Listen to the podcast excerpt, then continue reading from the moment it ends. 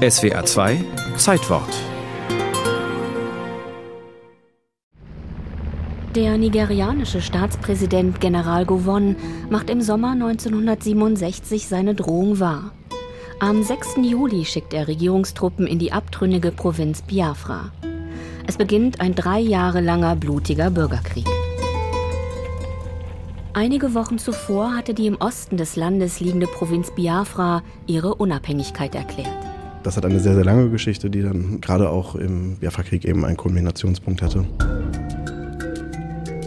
Es geht um Erdöl und einen schon lange schwelenden ethnischen Konflikt. In der Provinz Biafra leben vor allem christliche Ibus. Sie gehören mehrheitlich zur Elite Nigerias. Zwei andere große Gruppen sind die muslimischen Hausa und Fulani. Sodass es eine Konkurrenzsituation um nationale Dominanz zwischen verschiedenen Ethnien gab. Der Historiker Lasse Herten von der Ruhr-Universität in Bochum hat seine Doktorarbeit über den Biafra-Krieg geschrieben. Der Konflikt um Biafra habe seine Wurzeln in der Kolonialzeit. 1914 hatten die Briten ihre Besitzungen im Nigerdelta zusammengelegt, ungeachtet ethnischer oder religiöser Zugehörigkeiten. Und vor diesem Hintergrund muss man diese eskalierende Gewalt sehen. Die nigerianische Armee riegelt Biafra nach und nach von der Außenwelt ab. Dörfer werden bombardiert, man will die Menschen aushungern und zur Aufgabe zwingen. Für Biafras selbsternannten Regierungschef Ojukwu aber gilt es durchzuhalten, um jeden Preis. Die Biafraner wollen ein Biafra oder keins. Im Sommer 1968 sind im Fernsehen auf einmal Bilder von abgemagerten afrikanischen Kindern mit aufgeblähten Hungerbäuchen zu sehen. Diese Bilder und die Vorstellung, dass da ein Genozid passiert, das war, was Biafra etabliert hat als internationales Thema.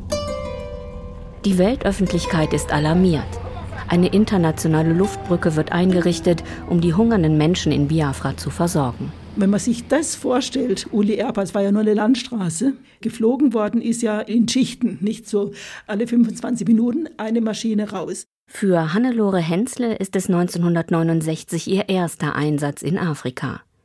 Die spätere langjährige Leiterin der Diakonie Katastrophenhilfe organisiert die Hilfsflüge von Sao Tome aus nach Biafra mit. Die Flieger, die mussten ja immer nachts rüber nach Biafra rein. Also diese Abstimmung, dass man das so hingebracht hat, also da kann ich nur sagen, unglaublich.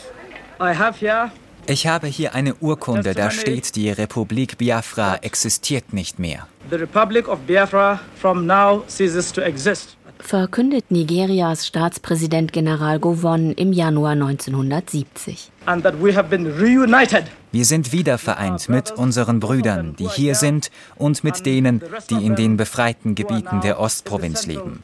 Die bekehrten Freunde heiße ich willkommen. Die Biafraner können der militärischen Übermacht Nigerias am Ende nichts entgegensetzen. Trotz der Hilfe von außen verhungern viele Menschen oder kommen bei Angriffen der nigerianischen Armee ums Leben. Menschenrechtsorganisationen sprechen von mehreren Millionen Toten. Es ist die erste große Katastrophe in der Geschichte der humanitären Hilfe. Wenn wir jetzt an die dritte Welt denken, dann denken wir sehr häufig an hungernde afrikanische Kinder. Der kleine Festus, dem sein Bild ging ja rund um die Welt damals. Dass mit Biafra das ein Stück weit losgeht, dass Afrika der Krisenkontinent geworden ist. Wenn von der dritten Welt die Rede ist, dann geht es nur noch um Krisen und eigentlich ist die dritte Welt auch mittlerweile fast nur noch Afrika.